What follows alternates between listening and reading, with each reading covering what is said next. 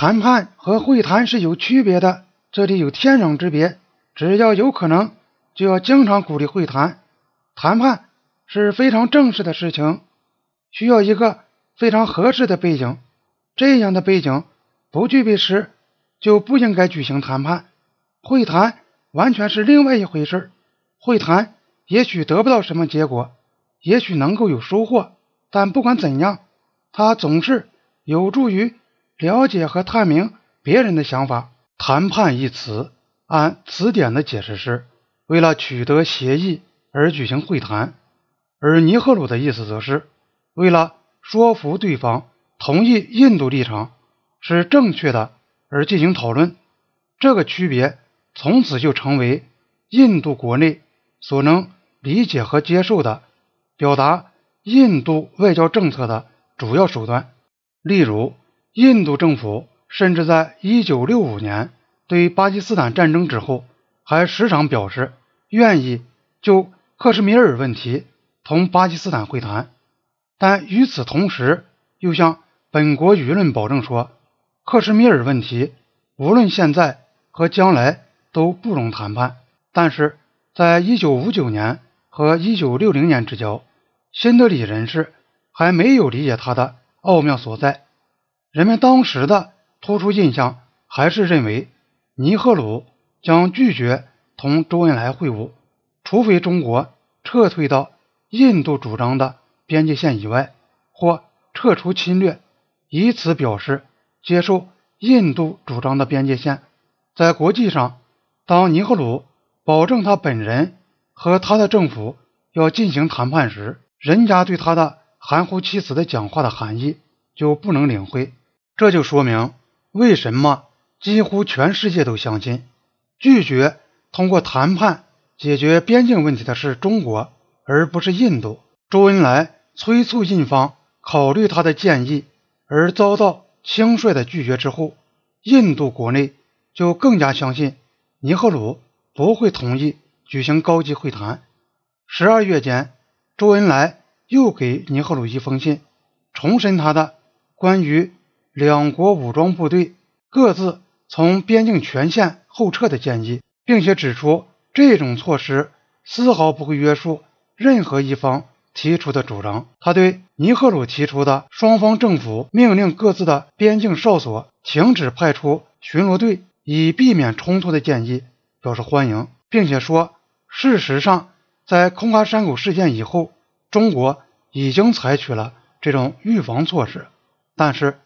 他要求印度政府在这件事情上澄清他的意图，即尼赫鲁的建议是否适用于全部中印边界。这一点在尼赫鲁的信上是含糊其辞的，但是信的上下文事实真相也是这样表明。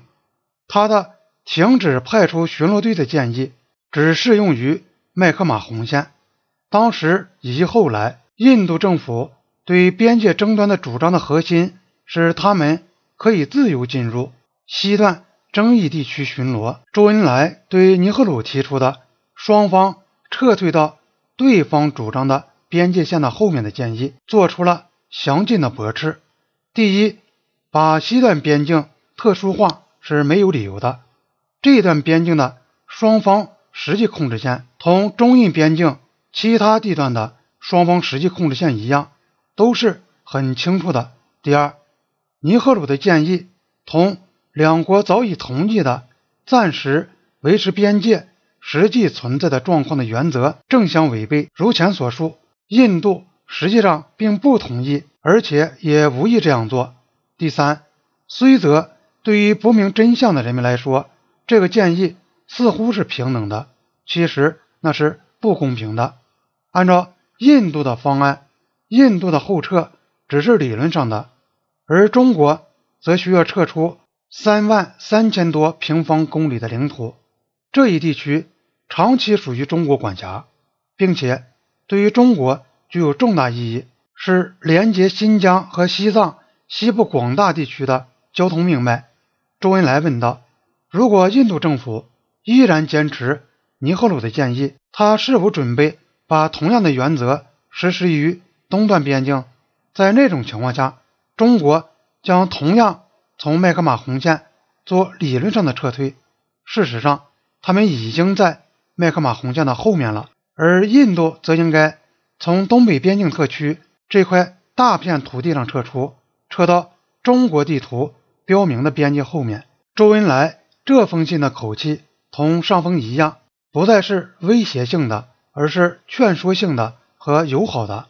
尼赫鲁曾经解释过他为什么拒绝会晤，他说：“不事先达成协议，我们就会迷失在一大堆材料当中。”周恩来回答说：“高级会谈是很重要的，可以就原则性问题达成协议。没有这种指导，双方对于边境问题的具体讨论就有陷入无休止的无结果的争论的危险。”接着，他建议。他和尼赫鲁在十二月二十六日，即发信后九天进行会谈。他说：“中国的任何地方都可以作为会谈的场所，因为在中国没有仇视中印友好的活动。这是影射印度很多城市有反华示威游行，或者如果在中国会谈对尼赫鲁不便，那么只要缅甸同意，也可以定在仰光